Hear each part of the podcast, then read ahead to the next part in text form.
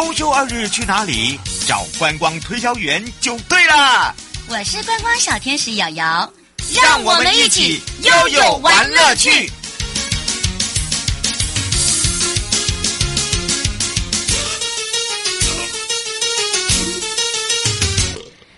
再度回到了悠悠陪你玩乐趣，我是你的好朋友瑶瑶，FM 零四点一正声广播电台陪同大家。今天呢悠悠领航员呢，要让领航员带给大家惊喜，要跟着悠悠长知识之外呢，一起认识自由贸易港区的。奥秘哦，好的，好朋友照过来，就过来，来长点知识哦。这个台湾自由贸易区啊，在一百一十一年进出口贸易值一点八兆，也创下了历史新高。之外呢，你知道吗？台湾有几个自由港区？来猜猜看，一二三四五六七，几个？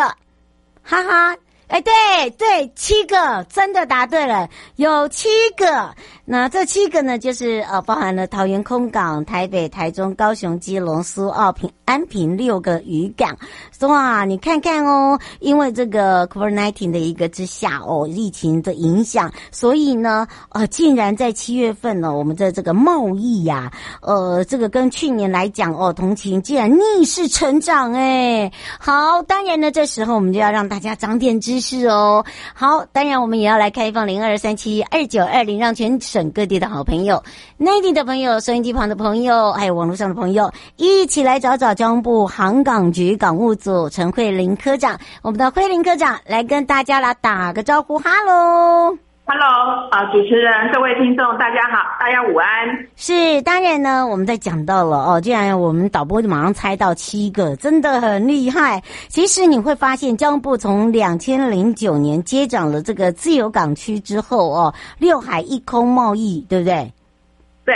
嗯，是，但是呢，我们既然没有受到了疫情的影响，既然逆势成长，诶，这到底是怎么回事？尤其是今天呢，要赶快来请我们的慧玲科长，本身呢也是这个专业，我们常听到这个科学园区啊、加工出口区啦，呃，但是这个自由港区就很少听到，很少。有相关的名词在我们生活用词中，所以我们是不是来请科长来特别介绍，让大家了解自由港区？那这个自由港区是我可以随时出入吗？还是不需要护照啊？等等，请教一下科长喽。嗯，先跟主人主持人说明一下，原则上自由贸易港区它是一个观念，它是境内关外的一个观念。嗯，所以说它原则上是有一个作业区域的部分，那是在台湾的国境之内。所以说呢，它它跟所谓的呃，我们讲的人员的进出的这个部分的话，其实没有呃实质的一个关系性这样子。嗯，是。那当然呢，在整个发展台湾哦，尤其是我们讲到了自由港区哦，又有七个哦，它主要的这个功能在哪里？可能也要让大家了解。OK，那就是容许我先呃，就自由贸易港区的部分的话，我先跟大家做一个说明，那大家有一个了解的概念之后，我们再做后面的一个讨论。那我首先先说明一下，就是说呃，其实，在当初我们希望发展台湾成为一个东亚的一个呃运运筹枢纽的前提的之下，所以我们在九十二年的时候，我们开始推行了自由贸易港区这样的一个制度。嗯、那当初为什么会去想要推？因为是邻近的亚太地区的国家，其实他们都已经陆陆续续在推出一个自由贸易港区的这样子，所以在我们的空港跟海港面临到这样子一个挑战的时候呢，我们一定要做一个相关的，包括自由化跟国际化的动作，能够让我们。能够吸引一些高附加价值的一个产业，能够进到我们的国境之内，然后呢，能够活络整个港部的经济的部分。所以说呢，当初我们在九十二年推出呃自由贸易港区这样的制度，是有这样子的一个前提的因素。嗯，那我接下来说明一下说，说那自由贸易港区跟其他的刚才您所提到的呃，包括我们一般的科税区或者科学园区、交通出口区有什么特不一样的地方？我们的了解。一般如果你要呃在国境之内的话，你要有国际货物的输出入，其实你必须要通关，而且同时要课税。可是这样自由贸易港区的部分呢，原则上的话，它是用通报的方式，它不用通关，它是用通报的方式，而且它是免税。那当然，自由贸易港区跟其他区域相关的活动的部分，也有相关不同的一个税负的规定这样子。那到底，那大家就刚才陈如刚才主持人所提到，那自由贸易港港区到底在哪里？我先讲它一个区位。它区位呢，就在刚才啊，主任有提到的，我们的国际商港六个国际商港跟国际空港，就桃园航空城的部分，桃园机场的部分的话，或者在跟它相它的里，它里面有一个管制区域的部分，嗯，还有跟它相邻的一个毗邻的地方的话，那原则上的话，它我们会划设一个境内关外，等于说。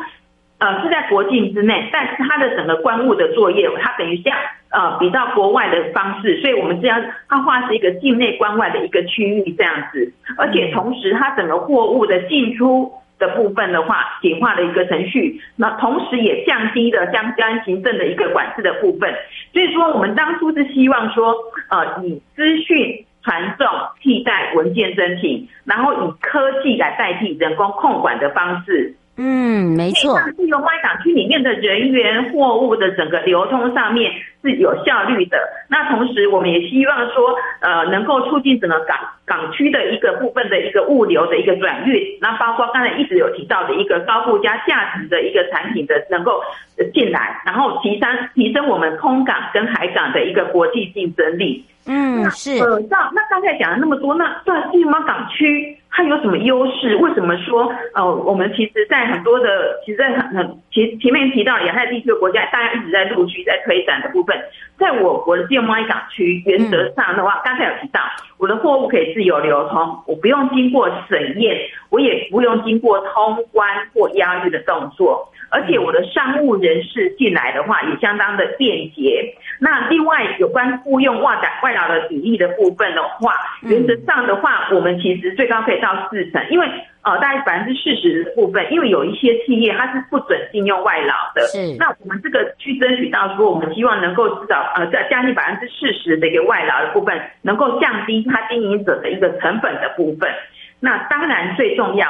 我们刚才有提到的关税、营业税、营所税这些税负的优惠的部分呢，也有相关的优惠。那最重要一件事情是，因为这个制度的推行，所以说在呃民航局、航港局这边，我们都成立了一个单一的行政窗口，等于说有个单一的服务窗口的部分。那针对有问题的部分呢，其实我们有专责的一个协调机制，所以说这个部分的话，能够及时的解决相问呃业者相关的一个问题的部分。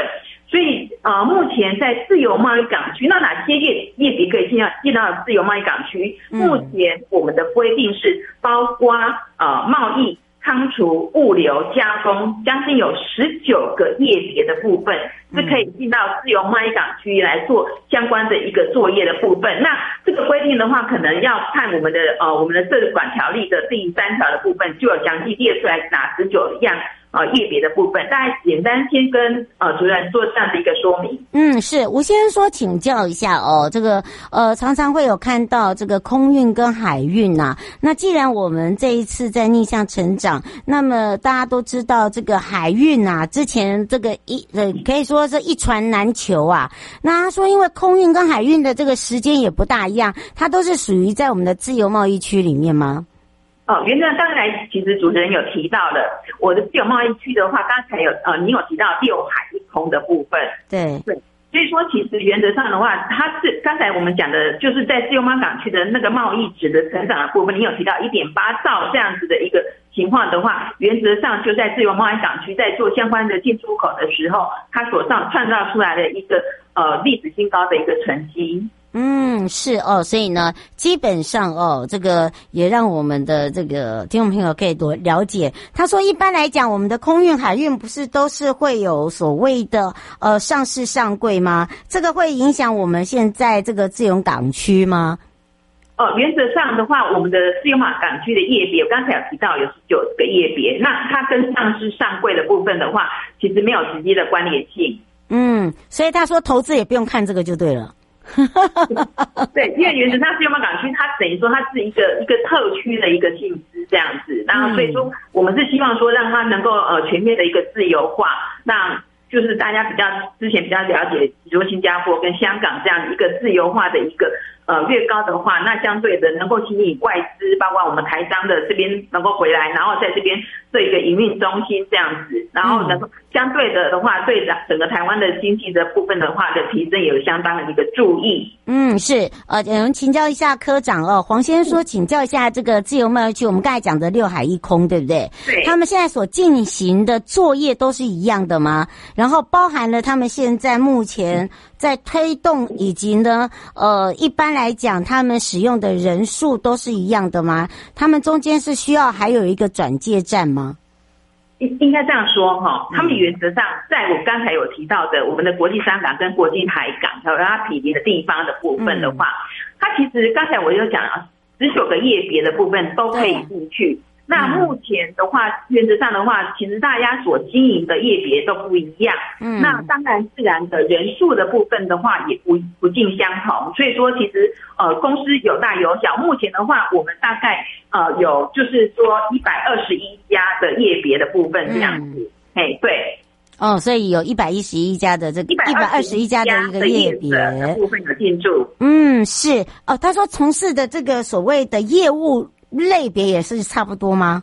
对，应该这样说哈。我们大致上，我们大体上来说哈，呃，比如说呃，就是物，哎，仓储物流业，哈，还有刚才我们比较应该大家常常在呃台中港或者是台北港这边会看到的一个所谓的车辆物流的部分，这样子。嘿，对，然后包括呃，就是说有一些大宗散货的部分，在仓储物流业的部分，它的占比来说的话，算是比较高。那我们在台中港有比较特别的部分，它有个油品的油品的业别的部分在里面，这样子。所以大概的话，大概是这些的业别部分，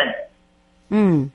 就有差异别了，对不对？对对对，那海港的部分原则上是以物流，刚才我提到物流仓储业为主。嗯，那空港的部分的话是电子的那个零组件的部分，半半导体还有电子的零组件的部分为主，这样子。嗯，这个也让我们民众哦在投资，因为我知道现在有很多人哦，就是呃也有看好这个以后啊，嗯、呃，就是不管是在这个空运啊、海运啊，哦，至少他会觉得说，哎，这个投资利意义上面哦，是不是也也也有一些改变？但是呢，刚刚科长有提醒一点哦，这跟我们的自由出口贸易是不同的哦。那我们只能告诉你说，我现在我的海港负责的就是物流，我现在的空港就是负责了电子零件等等。好，那你想要对，那你想要来去投资的一些这个所谓的公司行哈，那就不是我们的范围哦。好，你不要听到我们说，哎呀，一点二兆哇，削爆了，哎，不是我们削爆了，好不好？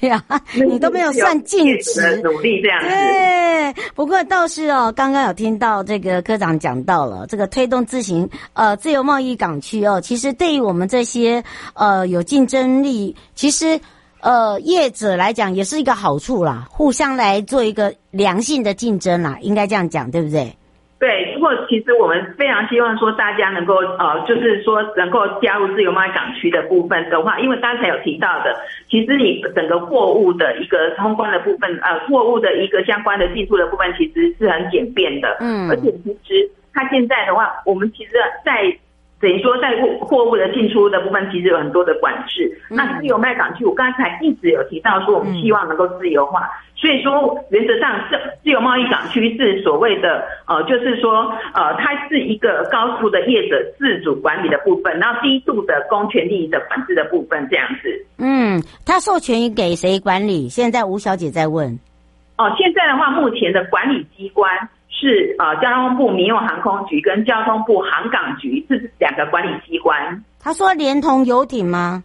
对对，他我们的整个管理机关，因为海港的部分就是呃航港局这边，空港的部分的话就是航空呃就是民航局这边。嗯，是哦，就得以让大家可以更多的了解了，对不对？对。而且呢，我觉得哈有一个重点就是说，呃。大家不要认为说这个自由贸易港区哦，其实我们在推动的时候，我们刚开始也是很辛苦，好，因为大家要了解，而且我们现在也有在推动二点零的一个方案。我们这二点零的方案可能跟以往我们一点零不大同，我们是不是也可以来请科长告诉大家一下？尤其是我们也建构了四大主轴。但我告诉你，先先讲好哦，你们听到这个时候哦，不要把它当做说，哎，这个是一个投资的好契机。我们只是告诉你。哈，我们这个是一个很务实，告诉你我现在我们发生的进行式，而我们现在呢，呃，真的是赚钱，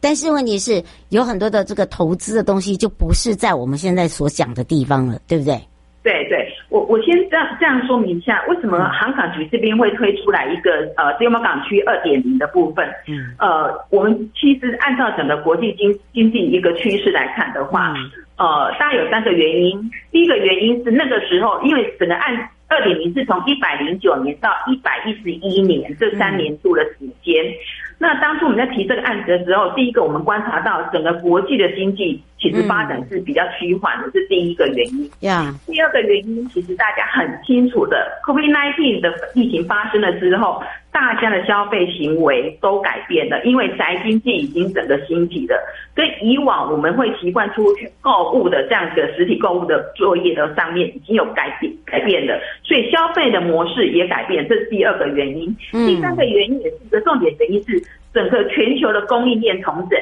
这个是。这个我来来做一个详细的说明，因为为什么当初在呃整个中美贸易战的时候，然后包括之前香港的反送中的这个样子一个抗争，还有国际这个反避税合作的部分的时候，让台其实台商很多的资金回流到台湾了。那之外呢，国外的企业他也希望说呢。能够透过通过我们自由贸易港区刚才一个很便捷的一个方式，然后他把他可以把它设营运中心在这边，重新调整他自己的投资架构的部分。所以说，我们观察到这样子三个趋势的部分，所以我们提提出来的一个 FTD 二点零的部分。所以说，其实我们一直整个整个呃行政机关，其实我们一直有在观察整个国际经济的发展，所以我们有个二点零的方向。二点零的一个计划的一个提出，大概当初的 background 是这样子的一个 background 所提出来的部分。那我们当然希望说，因为刚才有提到模式已经有改变的，是，所以说我们一样的要希望能够增强我们自己海港跟空港的竞争力，然后同时吸引了多种投资的模模啊，应该说多元的投资的模式进来，嗯，然后希望说能够为我们台湾的呃港口跟海港，呃台港跟空港的部分有一个创量跟跟增值的一个一个成效出来，大概当初的 background 是这样子。嗯，是。刚才呃，其实有提到说，呃，这我们大概原则上的话有呃，就是说有，其实我们应该有三个有三大一个目标的部分。但是你只有十秒钟可以告诉我们了。好，OK，好，那我直接讲按来来说，就是四大主轴，大概一个弹性化跟设施的完善化，管理的效率化。还有招商的比较精准化，我们现在招商不是。